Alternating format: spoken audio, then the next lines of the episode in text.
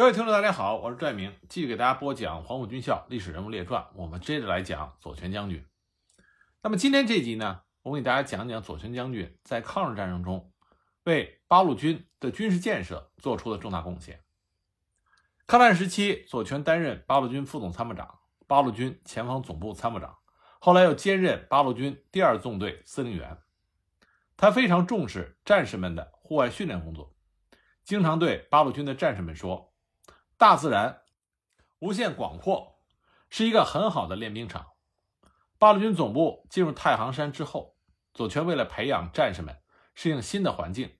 总是抓紧时间，利用各种因地制宜的方法来提高战士们的身体素质，并且取得了很好的成效。一九三八年夏天，八路军总部特务团在襄垣县大黄庄一带休整练兵，左权对这次练兵十分的重视。他经常对干部和战士说：“中国有句老话，叫做‘鼓越锤越响，兵越练越强’。八路军出师以来打了一些胜仗，都是沾了以前长征的光。现在一批新的战士补充进来，不练好杀敌本领，怎么能够打胜仗？所以大家对军事训练一定要认真。当时许多新入伍的北方战士都不会游泳。”左权就组织他们到漳河里学习游泳，并且进行武装泅渡大演习。对此，很多人不理解，说：“咱们这里太行山除了山地就是山地，学那个游泳有多大的用处？”左权听到之后，耐心地教育干部战士说：“做一个真正的好战士，就得练就一身的真本领。老百姓不是常说‘闲时治下，忙时用’吗？眼下可能用不着，终究会用得着的。”说来还真是巧，平时训练注重形式多样化，后来还真的派上了大用场。一九三八年十月，朱德总司令从延安开完会，要返回八路军前方总部。当他与裴行护卫的特务团战士行至灵石县的时候，敌人封锁了汾河大桥和易渡的河道。朱总司令根据这个变化的情况，决定利用夜色的掩护，避开敌人控制的河道。选择险要的河段求渡过去。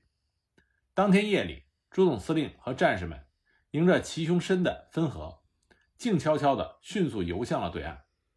休息的时候，朱总司令指着几位北方籍的新战士，疑惑地说：“你们什么时候学会游泳的？”那几位北方籍新战士说：“夏天在漳河里学的。”左参谋长告诉我们：“闲时治下，忙时用。”这次还真用上了。一九四零年年底，八路军总部从武乡搬到辽县。左权总是和野政的罗瑞卿主任亲自领导直属部队出操演习、紧急集合、爬山、投弹和射击。在练兵的时候，左权总是严格要求部队要不怕困难，练成钢筋铁骨，这样才能够很好的适应各种险恶的环境。一个深冬的夜晚，随着怒吼的西北风。天空纷纷扬扬地下起了雪，总部警卫连连长唐万成担心这个天气战士们会受冻，天刚亮就穿好衣服，准备到各个窑洞里去看看。他顶着寒风，踩着积雪，东家出西家进，最后来到了一个大窑洞，同战士们挨着火炉，天南地北的聊开了。正聊着天通讯员跑来说：“连长、参谋长到连部来了。”唐万成一听。左权来了，正准备向外走，左权已经走了进来，后面跟着作战科科长王正柱等人。左权一面热情地和大家打着招呼，一面走到炕沿，伸手摸了摸床上的被子，关切地问：“同志们，夜间冷吗？”一个战士回答说：“不冷。”另外一个战士说：“我说冷，晚上睡下脚冻得像狗咬一样疼。”左权听了以后笑着说：“就你说的是实话。”站在旁边的唐万成熟知左权善于利用天气自然条件，常常给敌人出其不意的突然袭击，所以猜测到左权带着王科长和参谋们这次冒雪来连部，一定是有紧急的战斗任务，就问左权：“参谋长有任务吗？”左权看了一圈，亲切地说：“同志们，仗是要打的，但是今天没有具体的战斗任务，我是来看看大家的。那么大家听说没有战斗任务？”就请左权给大家讲些故事来听。左权就给他们讲起了苏联红军的一个故事。他说，有一次，斯大林领导苏联红军在西伯利亚和日本人作战，尽管当地的气温冷到了零下五十摄氏度，但是红军战士仍然坚持作战。日军在装备上虽然占有优势，但终究还是没有熬过寒冷，败在了红军的手下。说到这里，左权就提醒战士们，苏联红军当时胜利的基本因素之一，就是他们平时非常注重练兵，打起仗来能够适应任何的恶劣气候和艰苦环境。这个硬功夫全靠平时辛苦不间断的才能练出来。左权讲完这个故事，走到窗户边向外望了一下，然后就问战士们：“同志们，待在屋里不闷得慌吗？我们看看太行山的雪景多美，出去走一走。”就这样，战士们随着左权整理好各自的行装，部队集合完毕，在左权的带领下，浩浩荡荡地出发了。沿着积雪的丛林、山坡和小道，冒着严寒，顶着大雪，向着山林走去。为了帮助战士们锻炼出强健的体魄，左权十分重视根据地的体育活动。那个时候，战斗任务繁重，生活极为艰苦，但是每到一地，左权总是组织干部战士开展爬山、长距离赛跑、跳高、体操和打球等体育活动，因地制宜的自制体育运动器材，开辟体育运动的场地，提倡体育锻炼。没有单杠，就找一根光滑通顺的木质坚硬的洋槐杆或者牛筋棍，架在两个松树中间当单杠翻。没有木马，就叫两个战士一前一后弯下腰来当木马跳。而左权自己也正是一位体育爱好者，经常积极的身体力行，带动大家进行体育活动。左权的篮球据说打得非常好。一九三九年七月十五日，在粉碎了日军九路围攻之后，八路军总部由鹿城的北村经黎城的霞庄，越过卓漳河进驻砖壁村。由于长途跋涉、艰苦转战，把从延安带过来的总司令部唯一的一个篮球给丢了，只剩下一个排球。总部刚住下的第二天，左权就同警卫员平整了玉皇庙西侧的一块空地，挂起了简易的排球网。当时没有气筒，打气全凭嘴吹。警卫排里有一位号称大力士的战士，只用一口气就能把排球吹起来。他用细麻绳把进气管扎住，然后将排球交给左权，左权就带领战士们开始打起了排球。在此之后。无论八路军总部搬到哪里，只要居住十天以上，左权总是要把排球网架起来，组织大家进行锻炼。左权除了善于练兵，他对于军事思想和军事理论的总结和研究，也是八路军中的佼佼者。朱总司令曾经说过，左权在军事理论、战略战术、军事建设、参谋工作和后勤工作等方面。有极其丰富与辉煌的建树，是中国军事界不可多得的人才。他对于毛泽东的战略战术思想和作战原则有着深刻的理解，胸怀全局，谋虑深远，以卓越的军事才能贯彻了党中央关于华北抗战的方针。一九三八年七月到八月间，朱德、彭德怀先后回延安参加中共六届六中全会，左权受命主持八路军总部的全盘工作。在此期间，他根据中央军委和朱鹏的指示，指挥八路军胜利地粉碎了日军对晋察冀抗日根据地的大举围攻，进一步巩固了晋察冀抗日根据地。主持召开了由八路军总部幺二九师和中共晋冀豫区委参加的主要干部会议，对晋冀豫抗日根据地军民及时做好反扫荡的准备工作起到了非常重要的作用。中共六届六中全会之后。他积极协助朱鹏，贯彻了中央军委关于巩固华北的战略方针，指挥八路军分别进入到山东、冀中、冀南和冀鲁豫等平原地区，广泛的开展游击战争，扩大各抗日根据地。抗战初期，部队迅速的扩大，各抗日根据地又被分割封锁，司令部工作急需加强。对于司令部的建设，左权始终强调要以建设政治工作之精神。来健全各级司令机关的组织与工作，严格司令部条例，提高司令部的威信，加强参谋人员的教育与训练，提高其业务水平。一九三八年冬，左权亲自召开了晋东南参谋长会议，总结了我军司令部工作的经验。就在这次会议上，他起草了八路军司令部工作条例，对司令部各部门应设机构和分工进行了详细的研究，还亲自的给参加会议的各部队参谋工作人员做示范。说左权是八路军司令部业务建设的奠基人之一，是毫不夸张的。为了利用战斗间隙进行训练，提高部队的战斗力，左权写出了八路军的战斗训练工作、新战士的军事教育等文章，提出了理论联系实际、有针对性的进行对日作战的训练、少而精、深入的政治工作等项训练原则。从1939年春天起，为了提高部队的军政素质，他先后三次协助八路军总部进行整军，并注重对部队官兵的。政治、军事和文化教育，为八路军的发展壮大奠定了坚实的基础。兵马未动，粮草先行。作为参谋长，左权不但谋兵，而且谋粮。一九四零年冬，八路军首次召开了后勤工作会议。会上，左权做了题为《论我军的后勤建设》的报告。在稍后的后勤政治工作会议上，他又讲了各种情况下的后勤工作。他亲手在黎城县创建了黄崖洞枪炮厂，这是太行山区最大的兵工厂，不但生产太行造的步枪，还生产炮弹、七九步枪和掷弹筒。关于黄崖洞兵工厂的情况，我们在稍后会给大家具体的讲。左权他深知知己知彼，百战不殆，因此在云娘八路军总部编印了《情报第一号》，并且批示。获得之关于日寇侵华材料，汇编印发，以供研究。特此通报。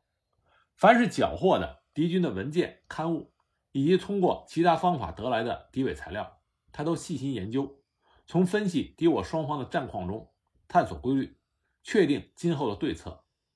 有一段时期，左权经常每半个月或一个月就写一篇有关华北抗战的军事动态论述，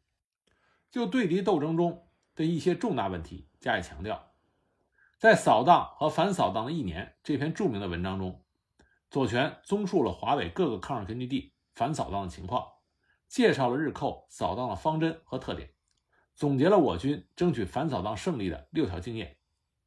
在开展反对敌人蚕食政策的斗争一文中，他全面论述了在反蚕食斗争中存在的问题和解决问题的具体办法。此外，左权还组织总部巡视团到济南、冀鲁豫等根据地，帮助部队开办短期训练班，传播和交流经验，培养干部。研究中日战争的特点和规律，左权提出了很多重要的作战指导思想。他说，在敌强我弱的形势下，八路军要取得作战的胜利，必须坚持战略上的持久战与战役战术上的速决战。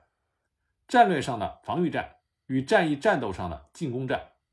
战略上的消耗战与战役战斗上的歼灭战的统一，要实行正确的内线作战中的外线作战，注意反围攻与围攻作战的统一与协同，避免孤军作战，要争取战略、战役及战术上的主动，善于发现、创造并抓住敌人的弱点，同时应发扬自己的优点，消灭自己的弱点，注重发挥。地方军民兵的作用，使其积极有效地配合正规军的作战，反对限制、削弱地方武装的错误做法。在组织战斗的时候，要灵活地使用兵力，善于大踏步的进退，善于分散与集中，善于组织各种力量参加战斗。一切军事行动都应与民众的革命斗争密切联系。军事斗争要与政治、经济、文化等其他各种斗争方式。密切结合，反对单纯的军事主义，要注意积蓄力量，不能只顾着打仗而不进行积蓄力量的工作，也不能借口积蓄力量而不打仗或者少打仗。在力量使用上要善于保存力量等等。在研究总结革命战争实践经验的基础上，左权又以马克思主义理论为武器，他以大参谋才具有的战略眼光，撰写了。论军事思想的原理等文章，极有远见地指出，军事是一种科学，它的基础是社会经济条件，因而军事科学的发展离不开社会经济的发展。同样，一切军事思想也都是随着社会经济条件而变化的，并受到当时社会上层建筑的影响。然而，一定时间与一定地点的经济条件是起着主导作用的。我们必须用新的方法、新的观点，创造新的马列主义的军事思想，以代替旧的思想。同时，要加强对战争经验、军事理论的学习与研究。要学习马列主义及马列主义关于战争的学说，要研究我军长期战争的经验教训，研究古今中外战争历史和军事理论。继承中国革命的传统，吸收中国历代军事思想的进步的优点，借鉴先进国家成熟的军事思想，从而把我国的军事理论推向前进，创造中国辉煌的马列主义军事科学。他用大量有说服力的材料，反复论证了下列军事原理：一切战争的本质都是政治斗争的继续，一切战略战术都依存于各该社会的经济条件。依存于各阶段的生产力，而向前运动着。决定战争的最主要的是靠人，政治工作不能不是军队的生命线。用辩证的眼光来认识一切战略战术，而且我们从实际的斗争中用辩证的方法来创造新的战略与战术。由此可见，从政治分析入手，注重军事和政治经济的联系，把军事工作放在全局中应有的位置上。这是左权大量军事著作的重要立足点。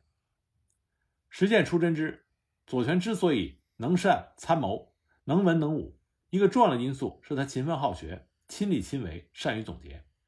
就拿著名的百团大战来说，这场震惊中外的战役，其主要计划、组织和指挥者就有左权。一九四零年七月中旬，左权冒着酷暑，风尘仆仆地来到幺二九师的师部，同刘伯承、邓小平。谈了彭德怀关于准备打一次大的交通战的设想。会谈中，他很虚心地征求了刘邓的意见。回到总部后，他按照彭德怀的交代，很快就起草了关于发起正太战役的战役预备命令。百团大战于八月二十日发起以后，总部的历次作战的命令和指示，大部分都是左权主持起草，由彭德怀审阅签发的。在战役进行过程中，他不分昼夜在司令部值班，掌握战役的发展情况，协助彭总指挥作战。正当战役将要取得胜利，但尚未结束之前，左权就在九月二日写就了长达四五千字的《论百团大战胜利》的一文，对百团大战发起的原因、战略意义分析的既全面又准确。他在文中指出，这一次百团大战乃是华北空前未有的交通总攻击战。乃是华北战场上第一次主动的大规模的战役进攻的大会战。这一战役的胜利，证明了华北的八路军已经生长发展起来，成为不可战胜的力量，成为华北抗战的主要支柱。过了一个多月，他又撰写了百团大战第三阶段的胜利一文，作为《新华日报》华北版社论发表。百团大战仅用三个半月就毙伤俘日伪军四万多人。沉重地打击了日军的囚笼政策，打击了投降派的气焰，振奋了全国人民争取抗战胜利的信心。对此，周恩来曾经说过：“抗战五年，左权同志更未尝一日离开前线。稍微了解民族抗战史的人都会想起百团大战。”毛泽东也曾经说过：“百团大战这么多团在一起，这要多亏左权同志。”左权在军事理论上。他关于游击战的总结和游击战将来的发展，都有着非常精辟的见解。他说，游击战术是八路军克敌制胜的法宝。他认为，战略方针和战术的确定不能离开当时敌我双方的具体条件。八路军实行基本上是游击战，但不放松有利条件下运动战的军事战略方针，这是由敌我双方具体条件决定的。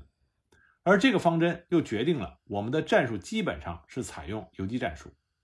他批驳了那些只要正规战、污蔑反对游击战的种种错误观点，强调游击战术是八路军克敌制胜的伟大法宝。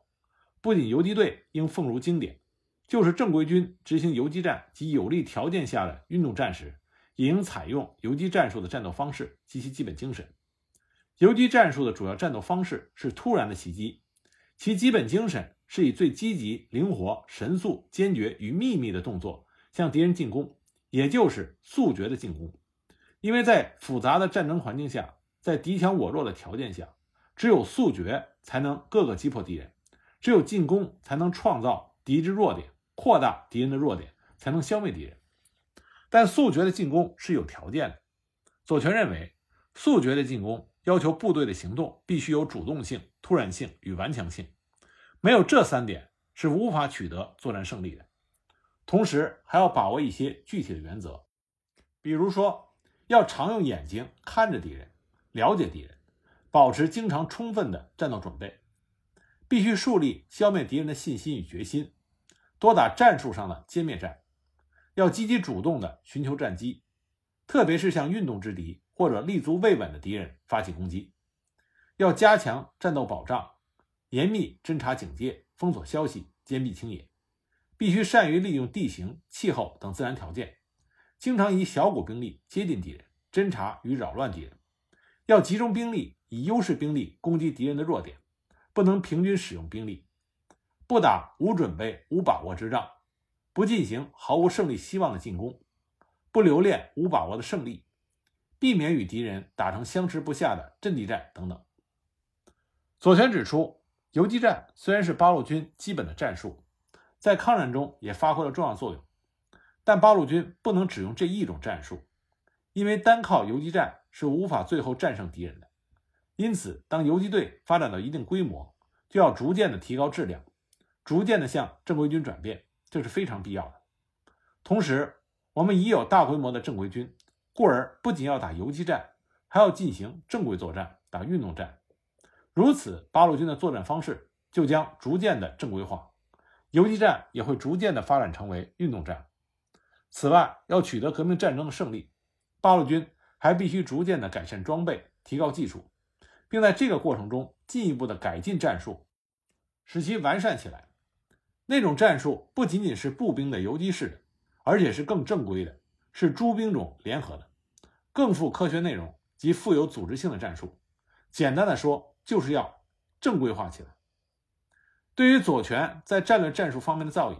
人民日报》曾经刊文给予了高度评价，指出左权是中国著名的游击战术创始人之一。另外，左权也非常强调军队中纪律建设，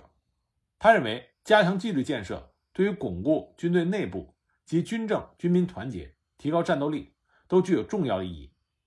他认为，人民军队之所以能够不断的发展壮大，有优良的纪律制度，这是其中一个重要原因。为此，左权提出：一、政治教育是主要的；二、干部要以身作则，共产党员要起模范带头作用；三、干部与战士要保持活跃的组织联系。特别是干部要关心战士的生活，帮助他们解决困难。三、正确的执行纪律，反对乱用纪律，防止极端民主化的现象。五、建立优良的作风，以反对庸俗的空气。具体包括立说立行，不打折扣，不讲价钱；朴实的生活习惯，不屈服，不浪费；严肃的自我批评，不骄傲，不自大，虚心学习；